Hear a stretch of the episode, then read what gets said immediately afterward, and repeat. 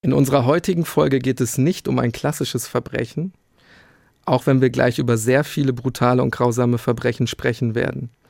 Im Mittelpunkt steht vor allem das System, das diese hunderte, wohl eher tausende Verbrechen erst möglich gemacht hat. Zu den Opfern zählen Menschen, deren Leichen bis heute verschollen sind, verzweifelte Angehörige, Bürger, von denen Schutzgeld erpresst wird, Drogenabhängige und viele mehr. Es geht um die sizilianische Mafia, die Cosa Nostra, der italienische Staat und die Polizei konnten ihr jahrelang nichts anhaben, doch dann kommt irgendwann ein Stein ins Rollen und alles wird sich verändern. Alles beginnt mit einer Festnahme. Diese findet aber nicht in Italien statt, sondern in Brasilien. Dort umstellen am 24. Oktober 1983 schwer bewaffnete Einsatzkräfte die Villa von Tommaso Buscetta. Der Sizilianer lebt dort unter falschem Namen mit seiner dritten Ehefrau gibt sich nach außen als sauberer Geschäftsmann, hat aber auch ein zweites Gesicht. Denn in der Unterwelt ist er wegen seiner guten Beziehungen im internationalen Drogenhandel nach Nord- und Südamerika auch als Boss zweier Welten bekannt und wird per internationalem Haftbefehl gesucht. Ich greife das mal mit diesem zweiten Gesicht im wahrsten Sinne des Wortes auf, denn Buschetta ist gegenüber kosmetischen Korrekturen nicht ganz abgeneigt, hat mal ein bisschen was an der Nase machen lassen, wie man so schön sagt, und er entspricht mit seiner Erscheinung wirklich ganz dem Vorurteil von einem echten Macho, so wie sich die Menschen damals und vielleicht auch heute auch noch einen echten Mafiosi vorstellen. Volle Lippen, schwarzes, sehr dichtes Haar, dunkle Augen, ist braun gebrannt um den Hals trägt er eine Kette mit Kreuz als Zeichen der Frömmigkeit. Das Hemd darf auch mal gern bis zum Bauchnabel geöffnet sein. Er ist durchaus attraktiv, hat einen Faible für teure Kleidung und er entspricht nicht nur dem Vorurteil eines Mafiosi, er ist tatsächlich Mitglied der Cosa Nostra, genauer einer der einst mächtigsten Familien von Palermo. Und das ist auch der eigentliche Grund, warum er in Brasilien ist. Denn tausende Kilometer entfernt in seiner Heimat tobt ein blutiger Krieg der Mafia, dem am Ende sogar zwei seiner Söhne, sein Bruder und sein Neffe zum Opfer fallen. Nun aber gerät er ins Visier der brasilianischen Ermittler. Die Einsatzkräfte stürmen das riesige Anwesen und nehmen Buschetta fest. Bei den anschließenden Verhören werden an ihm selbst wohl eher typische Mafia-Methoden praktiziert. Um nämlich Infos über seine kriminellen Geschäftsbeziehungen zu bekommen, wird er mit Elektroschocks gefoltert. Ihm werden die Zehennägel ausgerissen. Man hält ihn sogar aus einem fliegenden Flugzeug und droht damit, ihn rauszuwerfen. Und dennoch ist nichts aus ihm herauszubekommen, zumindest vorerst nicht. Er weiß, dass seine ganze Familie in Gefahr ist und möchte Selbstmord begehen. Auch das scheitert. Er wird dann schließlich nach Italien ausgeliefert und dort ändert sich alles.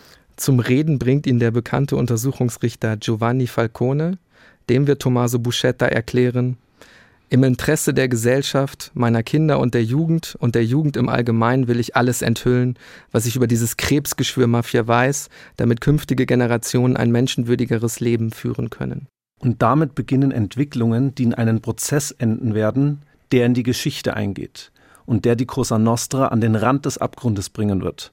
Im Mittelpunkt stehen der Grundzeuge des Prozesses Tommaso Buscetta und der Mafiajäger Nummer eins in dieser Zeit Giovanni Falcone. Wir reden in dieser Folge über die Geschäfte der Cosa Nostra, den Aufbau ihrer Organisation und natürlich über die Welle der Gewalt, die im sogenannten Mafiakrieg entfacht wird. Wir reden über erbitterte Blutfäden, die Anfang der 1980er Jahre Palermo erschüttern und sich tief in die italienische Erinnerungskultur einbrennen. Wir das sind Hannes Liebrandt und Niklas Fischer, zwei Historiker von der Ludwig-Maximilians-Universität in München. Das ist ein Podcast von Bayern 2 in Zusammenarbeit mit der Georg von Vollmer Akademie. Das ist Tatort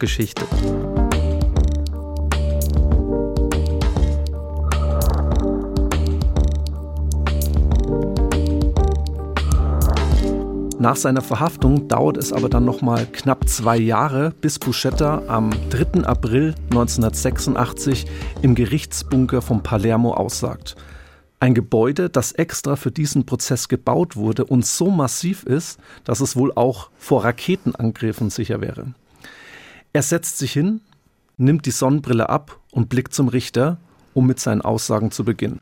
Neben und hinter ihm stehen insgesamt sechs Polizisten, vier gucken wie er nach vorne, zwei haben ihm den Rücken gekehrt, um so den ganzen Saal im Blick zu behalten. In den späteren Verhandlungstagen wird dieses, ich sage jetzt mal, menschliche Schutzschild sogar noch um einen kugelsicheren Glaskasten ergänzt. Und für die Millionen von Menschen vor den Bildschirmen ist das Gesicht von Buschetta nur flüchtig zu sehen. Die TV-Kameras dürfen ihn auf Anordnung des Gerichts nur von der Seite oder von hinten filmen. Aber auch aus dieser Perspektive erkennt man die elegante Kleidung. Er trägt Jackett und Krawatte, das Haar ist zu einer Tolle gekämmt. Man kann sprichwörtlich eine Stecknadel fallen hören, eine gespenstische Stille, als Buschetta zu reden beginnt und die Aussagen dann letztendlich aufgenommen werden. Ja, und das ist insofern bemerkenswert, weil nun auch verstummt sind die Hunderte von Angeklagten in den riesigen Käfigen, müssen wir uns vorstellen, wie so kleine Gefängniszellen, die hinten im Gerichtssaal angeordnet sind. Ja, und in den Wochen davor sind die Menschen, die sich darin befinden, die Angeklagten, immer wieder durch Toben und Schreie aufgefallen. Ihr einziges Ziel war es, den Prozess zu stören. Die wenigsten von diesen Angeklagten dürften es für möglich gehalten haben, dass er, Don Masino, die Omerta, das Schweigegelübde der Mafia wirklich bricht und nun aussagt. Ja, und die Zusammenarbeit zwischen Falcone und Buscetta wurde ja auch über Monate geheim gehalten. Buscetta ist nun der Grundzeuge in einem Prozess gegen eine Organisation, über deren Innenleben bis dato so wenig bekannt ist, dass man nicht einmal ihren Namen kennt. Und so gesehen ist die Einleitung von Falcones Anklageschrift bereits eine echte Sensation in der Zeit. Denn da heißt es, dies ist der Prozess gegen die Cosa Nostra genannte Mafia-Organisation. Und ich kann jetzt schon mal so viel verraten, dass dieser Prozess wirklich in die Geschichte eingehen wird. Aber wir heben ihn uns heute auf für das große Finale der Podcast-Folge und beginnen vielleicht erstmal von vorne und widmen uns den Mann, der die Mafia wie kein zweiter jagt, Giovanni Falcone. Er wird am 28. Mai 1939 in Palermo geboren. Wenn ich mir so die Fotos anschaue, sieht er eigentlich aus wie ein geselliger Mann, etwas breites Gesicht, Schnauzbart und graumeliertes Haar. Er kommt aus guten Verhältnissen, hat zwei größere Schwestern. Sein Vater ist Leiter eines Chemielabors in der Stadt. Man gehört, ja, zur Mittelschicht der damaligen Zeit. Aber der Stadtteil, in dem der junge Giovanni aufwächst, genannt La Calza, hat auch ein anderes Gesicht. Stark zerstört im Zweiten Weltkrieg ist das Hafenviertel an vielen Stellen heruntergekommen, ist geprägt von hoher Kriminalität. Hier herrscht einer der ältesten Clans der sizilianischen Mafia.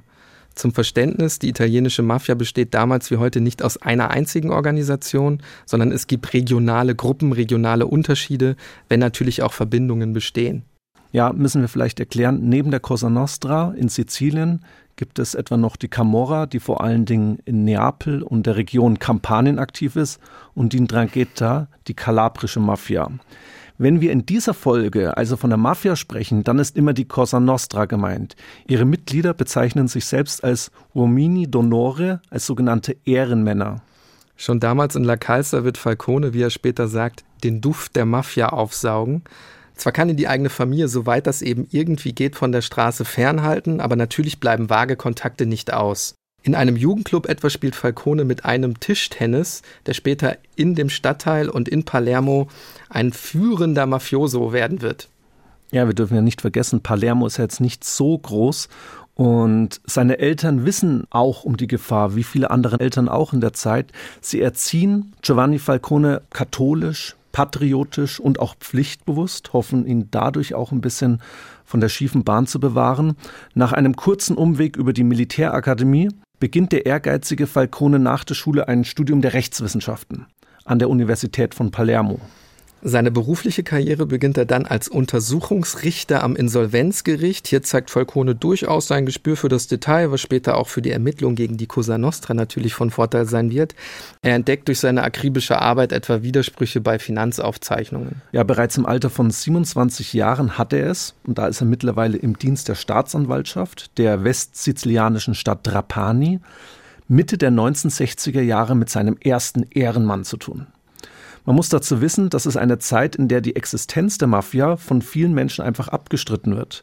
Und das, obwohl die Geschäfte und die skrupellose Machtausübung der Cosa Nostra allgegenwärtig sind und in den folgenden Jahren immer weiter zunehmen werden. Lass uns ein bisschen über diese Geschäftsfelder sprechen. Fangen wir vielleicht mal mit den legalen an, mit den vermeintlich legalen, denn auch hier ist natürlich Bestechung und Korruption mit im Spiel. Aber zu diesen, wenn wir es jetzt mal so bezeichnen, legalen Tätigkeiten gehören zum Beispiel Geschäfte im Baugewerbe. Dann ganz wichtig auch der Export von Lebensmitteln, allen voran Zitrusfrüchte, wir dürfen nicht vergessen. Palermo oder das Gebiet um Palermo ist schon seit dem 19. Jahrhundert federführend im Export von Zitrusfrüchten. Also da werden eben zum Beispiel Zitronen und Orangen angebaut. Und damit sind wir eigentlich auch schon bei den illegalen Geschäftsfeldern, denn die Bauern, die diese Zitrusfrüchte anbauen, müssen damals schon Schutzgeld bezahlen.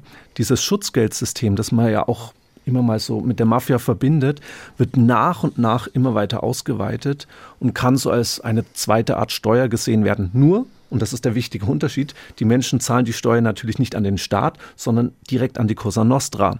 Weitere illegale Geschäftsfelder tun sich dann auf, vor allen Dingen im Waffenhandel und im Schmuggel beispielsweise von Konsumgütern wie Kaffee und Zigaretten. Und die sizilianische Mafia mischt kräftig im weltweiten Drogenhandel mit. Bis in die 1970er Jahre ist das südfranzösische Marseille noch der zentrale Umschlagplatz für Heroin. Das wird dann zum Beispiel nach Nordamerika verschifft. Kennen unsere Hörerinnen und Hörer vielleicht die sogenannte French Connection, so ist sie bekannt geworden. Und dieser Drogenring wird nun zerschlagen und das Geschäft verlagert sich nach Sizilien und Palermo, womit die Cosa Nostra nochmal deutlich mächtiger wird. Tonnen von Drogen werden in den eigenen Laboren produziert und anschließend verschifft.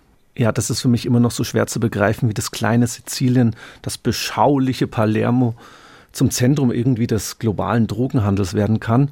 Um sich mal die Dimension vor Augen zu führen, man versorgt etwa in Zusammenarbeit mit den über den großen Teich ausgewanderten Sizilianern und dem dortigen Ableger, nämlich der amerikanischen Cosa Nostra, fast den gesamten US-amerikanischen Heroinmarkt.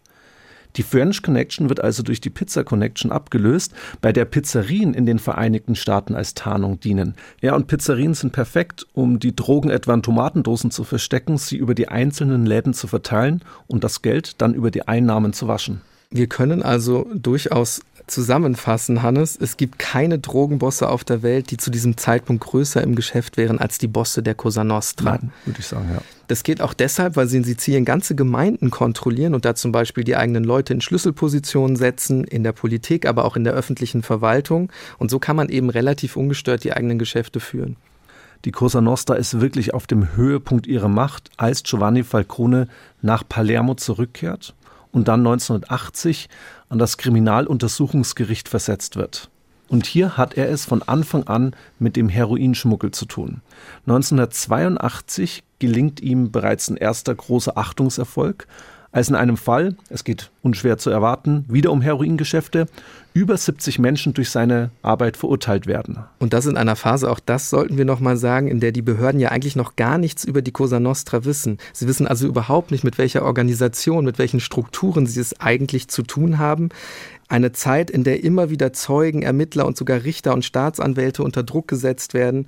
Und es ist eben auch die Zeit, in der seit kurzem ein blutiger und grausam ausgetragener Mafiakrieg tobt. Ein Krieg, in dem zahlreiche Ehrenmänner sterben auf Seiten der Mafiosi, aber eben auch führende Vertreter des Staates und auch einfache Bürgerinnen und Bürger.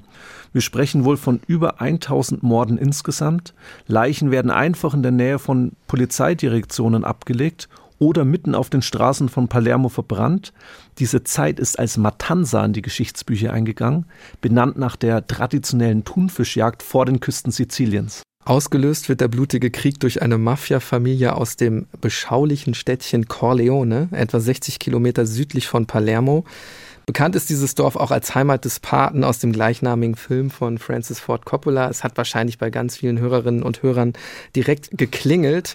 Die Realität aber wird das, was wir aus dem Film kennen, an Grausamkeit noch weit übertreffen.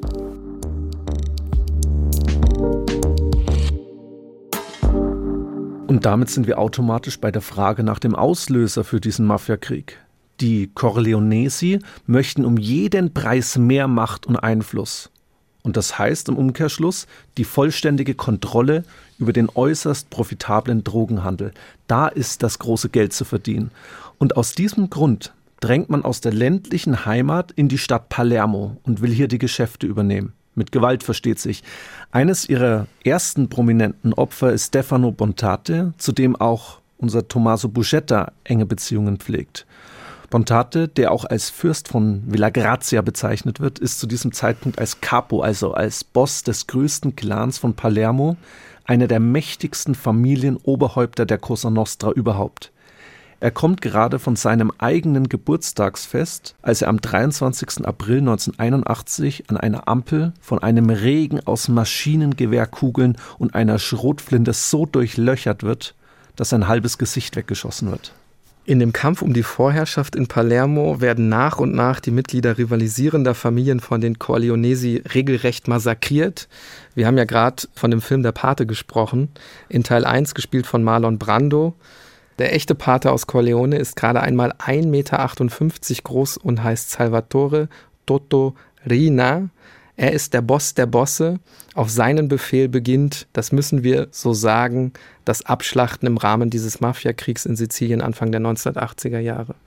Und dieser Krieg, der richtet sich aber nicht nur gegen interne Kontrahenten aus den Reihen der Cosa Nostra, er richtet sich auch gegen den Staat, hatte ich ja vorhin schon mal erwähnt. Die Botschaft ist klar, jeder, der es wagt, sich den herrschenden Familien in der Cosa Nostra in den Weg zu stellen, landet früher oder später auf der Todesliste.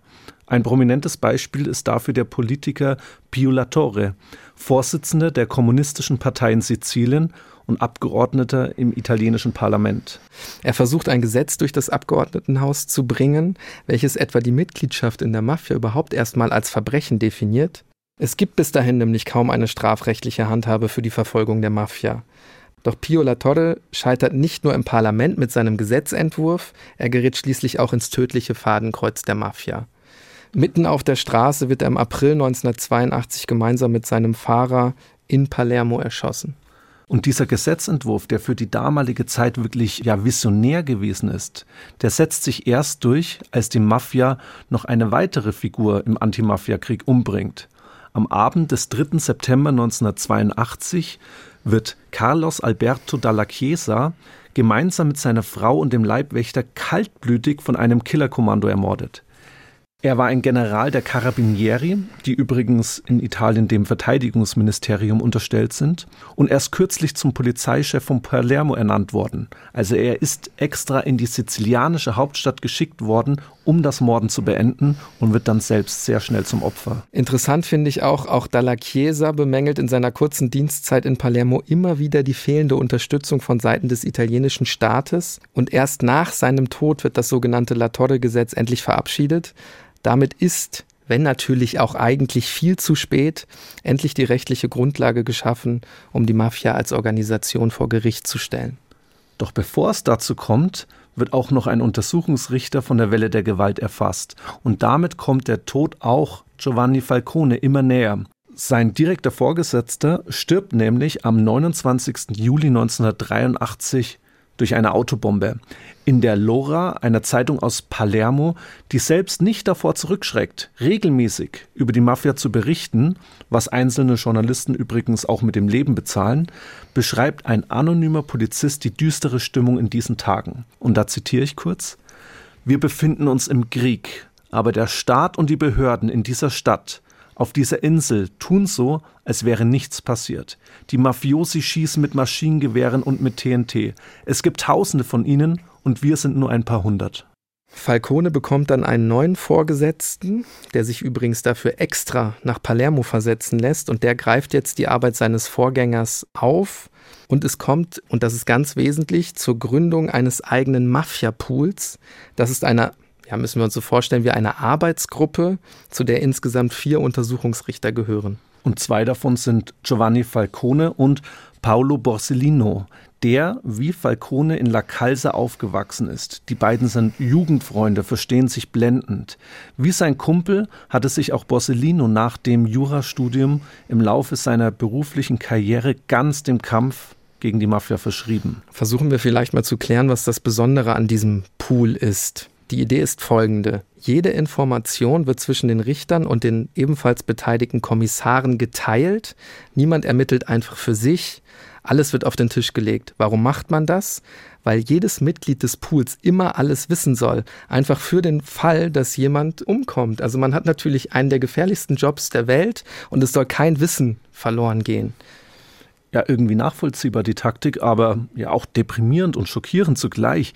Der mögliche Tod als täglicher Begleiter der eigenen Arbeit. Dieser Mafia-Pool macht sich natürlich auch schnell Feinde, weil er eben unermüdlich seine Arbeit aufnimmt und versucht, jeden Stein bei der Jagd auf die Cosa Nostra umzudrehen.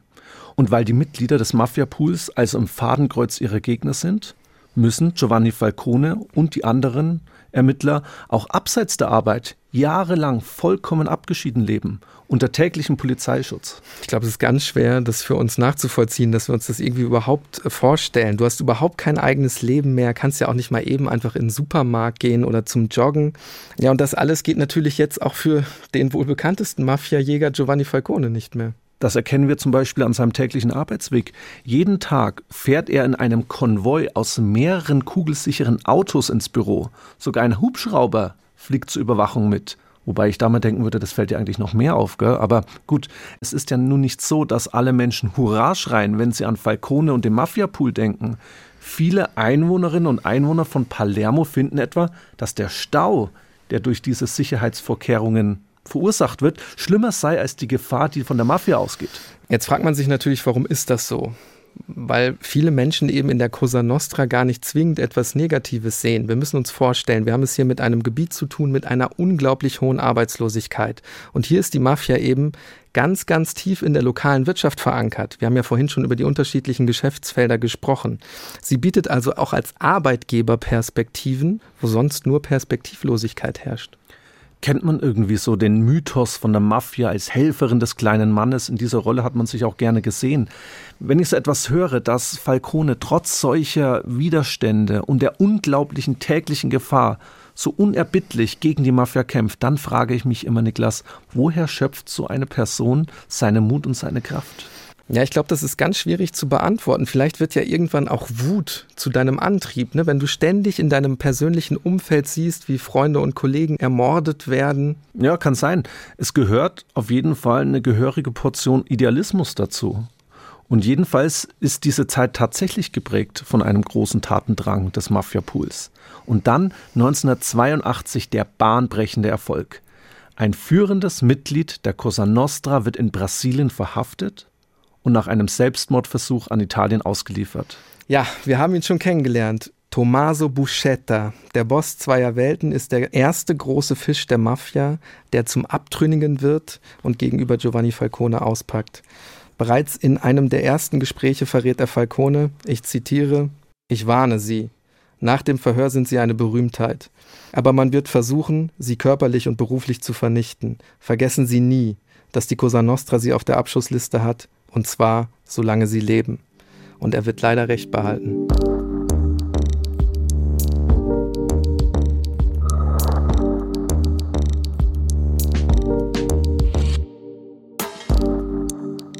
Was Tommaso Buscetta Giovanni Falcone in den Verhören dann berichtet, ist auch ein Zeichen dafür, wie wenig man tatsächlich über das Innenleben der sizilianischen Mafia zu diesem Zeitpunkt weiß. Erst durch seine Aussage wird zum Beispiel überhaupt bekannt, wie sich die Organisation selbst nennt, nämlich nicht Mafia, sondern unsere Sache, die Cosa Nostra.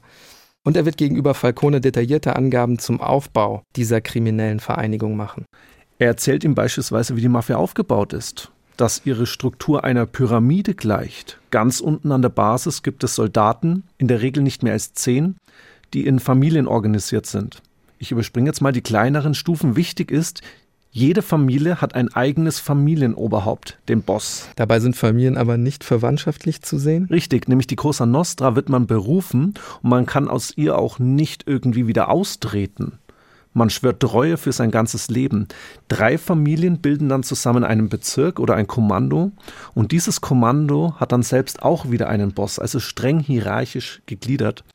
Und ganz oben an der Spitze der Pyramide steht dann die Kommission wo die Bosse, also die Kapos der Bezirke drin sitzen. Die Idee der Kommission ist dabei ursprünglich die Macht der einzelnen Familienbosse einzugrenzen und zu regulieren.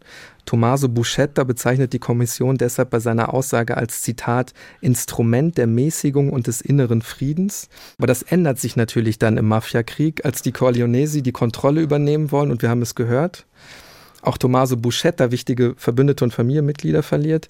Die Tatsache, dass er mit Giovanni Falcone und dem Mafia-Pool zusammenarbeitet, das bleibt erst einmal über mehrere Monate streng geheim. Aber ändert sich dann schlagartig, Am 29. September 1984 verhaftet die Polizei wirklich wie aus dem Nichts an einem Tag 366 Mafiosi. Diese Blitzaktion am Michaelstag lässt die Clanbosse natürlich aufschrecken, insbesondere als sie den Fernseher einschalten und sehen, dass der Mafiapool noch am gleichen Tag eine Pressekonferenz einberuft. Was Falcone und Co. da sagen, ist die erste große Bombe, die die Mafiajäger zünden. Sie verkünden nämlich, wir werden die Cosa Nostra in einem Mammutprozess vor Gericht stellen. Bevor es dazu kommt, sagt sich die Mafia, das müssen wir natürlich um jeden Preis verhindern. Und unter der Führung von Totorina, also dem Boss aller Bosse, wir haben es gehört, versucht man jetzt wirklich zu allen Mitteln zu greifen, zum Gegenangriff auszuholen. Man will eben einfach wirklich mit allen Möglichkeiten, mit Gewalt verhindern, dass dieser Mammutprozess zustande kommt. Und dabei richtet man die Waffen weiter auch auf den Staat und die Fahnder von der Polizei und Justiz, die der Mafia sprichwörtlich im Nacken sitzen. Du sagst es, es kommt immer wieder zu Anschlägen auf Mitglieder des sogenannten Überfallkommandos. Das war eine Spezialeinheit, die gegründet worden ist, um führende Mafiosi zu überraschen und so ihr Abtauchen zu verhindern. Einer von ihnen wird beispielsweise in Badehose nach einem Bootsausflug von zwei Killern hingerichtet. Ein anderer wird mit unzähligen Schüssen vor der eigenen Wohnung regelrecht durchsiebt. Ganz tragisch, wie ich auch mal finde, seine Frau muss das alles vom Fenster mit ansehen. Giovanni Falcone stützt sich im Zeichen des drohenden Todes weiter in die Arbeit und bereitet gemeinsam mit Paolo Borsellino ja wirklich akribisch den wichtigsten Prozess seines Lebens vor. Ja, und was zählt dazu? Erstmal das Sammeln von Indizien, von Akten, das Durchstöbern von Geldtransfers auf Bankkonten. Akte um Akte wird gewälzt. Auch ein weiteres Führungsmitglied der Cosa Nostra kann überzeugt werden, auszusagen. Weitere Verhaftungen folgen darauf. Und am Ende umfasst die Anklageschrift für den sogenannten Maxi-Prozess sage und schreibe 8607 Seiten. Die Untersuchungsrichter haben also ja, hervorragende Arbeit geleistet. Sichtbar für Italien und die ganze Welt sind auch die unglaublichen Sicherheitsvorkehrungen während dieses Prozesses. Das zeigt auch schon der Ort, der für den Prozess gewählt wird. Das zentrale Gefängnis Ucciadone habe ich wahrscheinlich jetzt völlig falsch ausgesprochen, Hannes. Aber das liegt in jedem Fall, das ist sicher am Hafen von Palermo. Im Volksmund war das Gefängnis in den vergangenen Jahrzehnten auch als Grand Hotel bekannt geworden, weil hier inhaftierte Mitglieder der Cosa Nostra ein, ich sage jetzt mal, durchaus komfortables Leben führen können. Sie können ihre Geschäfte weiter ungehindert ausüben. Nun aber will man genau dieses Bild des Gefängnisses umdrehen. Es soll jetzt zu einem Exempel der Mafiajagd werden. Und ganz symbolisch sieht man das bereits an dem massiven Stahlbetonbau, der extra für den Prozess errichtet wird. Nichts soll den Prozess von außen erschüttern können. Zum weiteren Schutz wird dann sogar ein drei Meter hoher Stahlzaun errichtet, und jetzt kommt's, Niklas, 3000 schwer bewaffnete Polizisten werden während der Verhandlungstage bereitgestellt. Sogar Panzer werden vorgefahren, um das Gelände zu sichern. Ja, wirklich unglaubliche Dimensionen und die finden wir auch im Gerichtssaal, denn da finden bis zu 1000 Anwälte, Zeugen und dann nochmal hunderte von Journalistinnen und Journalisten aus der ganzen Welt Platz. Wir haben es am Anfang schon angedeutet. Die angeklagten Ehrenmänner sitzen in riesigen Käfigen, die sich eben Käfig für Käfig aneinanderreihen und diese Käfige sind übrigens durch unterirdische Gänge mit dem Hauptgefängnis verbunden. Und es gibt noch eine weitere Besonderheit in diesem Prozess. Jeder Richter und auch die Geschworenen haben eigene Ersatzleute für den Fall, dass ihnen etwas zustößt. Das ist für mich wieder so symptomatisch, Niklas. Man rechnet auch hier schon wieder mit den Schlimmsten. Wir müssen an dieser Stelle vielleicht noch erklären, warum Falcone den Prozess selbst nicht als Richter leitet. Wir haben es ja gehört, er ist Untersuchungsrichter. Italien hat 1984 aber noch ein ganz anderes Strafprozessrecht als heute, weshalb dieser Begriff etwas verwirrend ist. Richter und Staatsanwälte werden in Italien als Magistrato bezeichnet. Dafür gibt es aber keine direkte Übersetzung ins Deutsche. Wenn wir Falcone also als Untersuchungsrichter bezeichnen, dann heißt es eigentlich, dass er vor allen Dingen für die Vorprozessermittlungen verantwortlich ist. Zum Beispiel für die Verhöre mit Tommaso Buscetta oder das Verfassen der Anklageschrift. Die dann ja auch dazu führt, dass insgesamt 474 Personen angeklagt werden. Die sitzen allerdings nicht alle in den Käfigen, im Gerichtssaal. Die sind also nicht alle tatsächlich auch vor Ort, denn viele konnten sich ja, der Verhaftung und damit dann auch dem Prozess durch Flucht entziehen. Das gilt etwa auch für den Boss der Bosse, Totorina.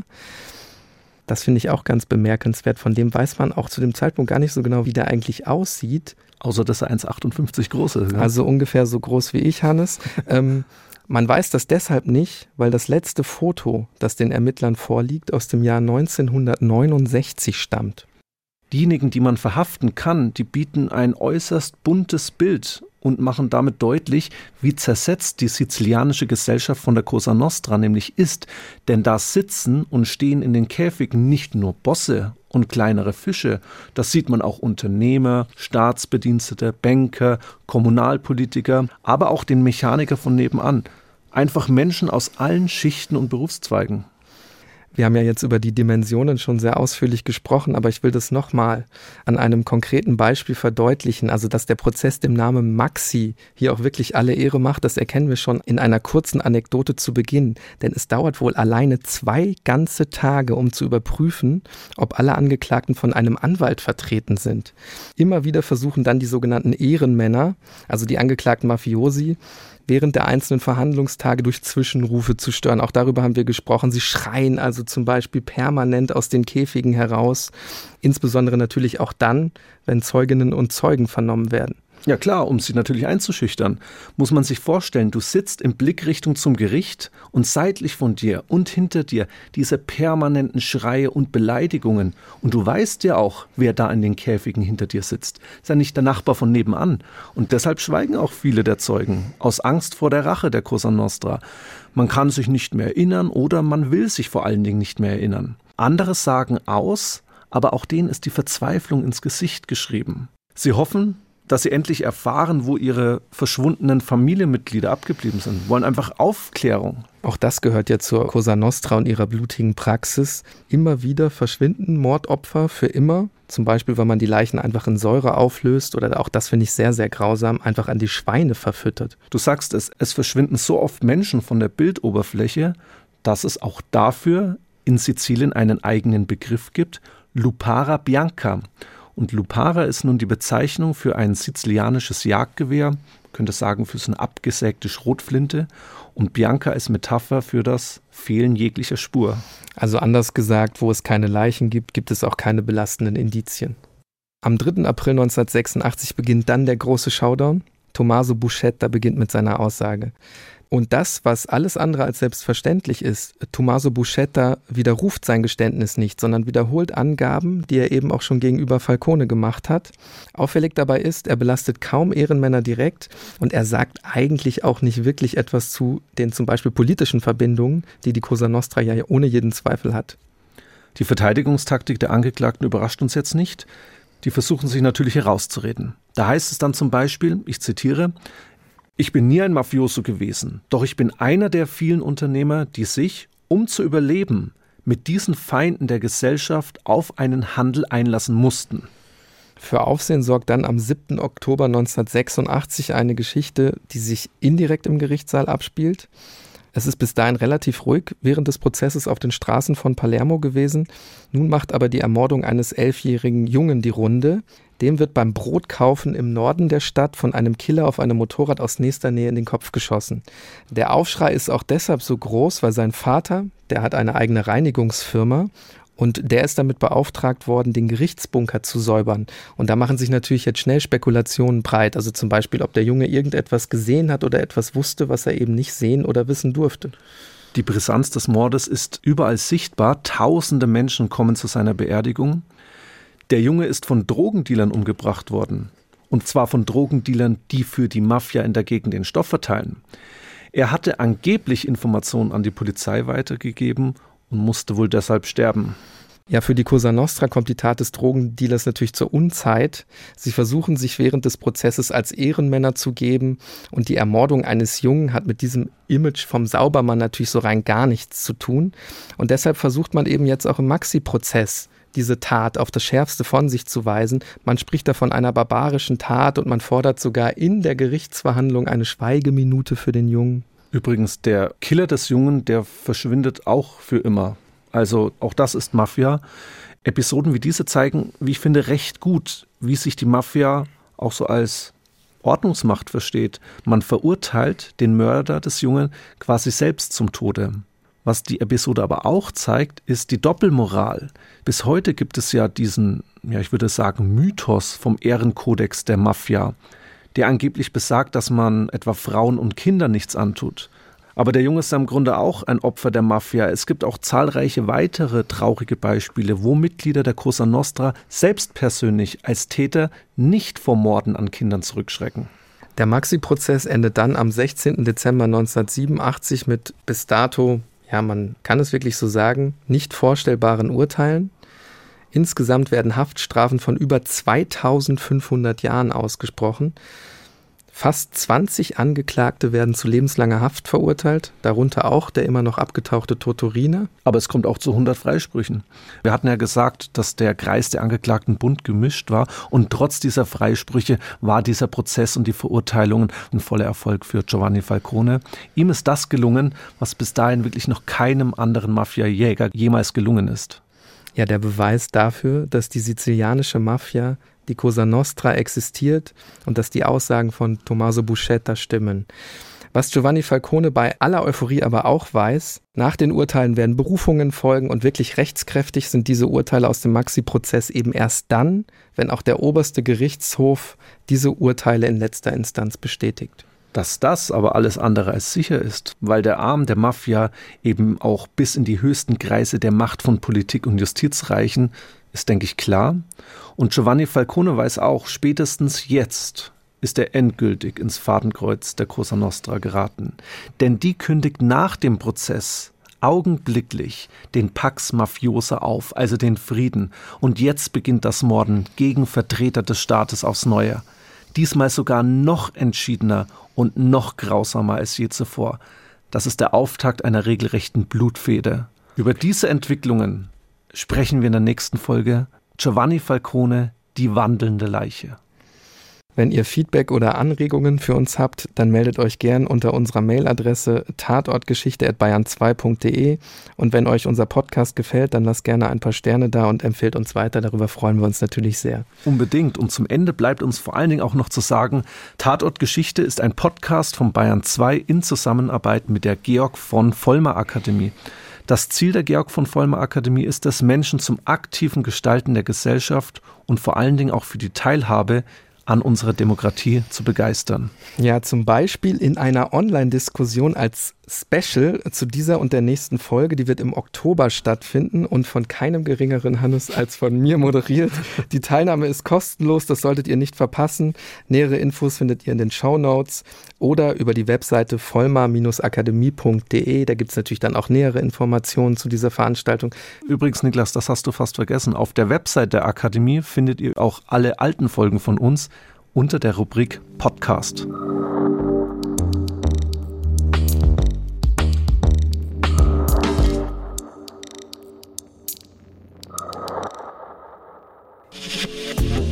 Wenn euch dieser Podcast gefallen hat, dann gefällt euch vielleicht auch Alles Geschichte. Im History Podcast von Radio Wissen schlagen wir den Bogen vom Gestern ins Heute und untersuchen die historische DNA unserer Gesellschaft. Schluckimpfung ist süß, Kinderlähmung ist grausam. Diese Schluckimpfung wird später in Deutschland einer ganzen Generation bekannt. Doch bis es soweit war, musste erst ein politischer Kampf ausgetragen werden, denn es waren die 50er Jahre, die Zeiten des Kalten Krieges. Für die USA war es eine politische Katastrophe, dass die Sowjetunion einen besseren und billigeren Impfstoff hatte. Alles Geschichte findet ihr unter bayern2.de slash podcast und überall dort, wo es Podcasts gibt.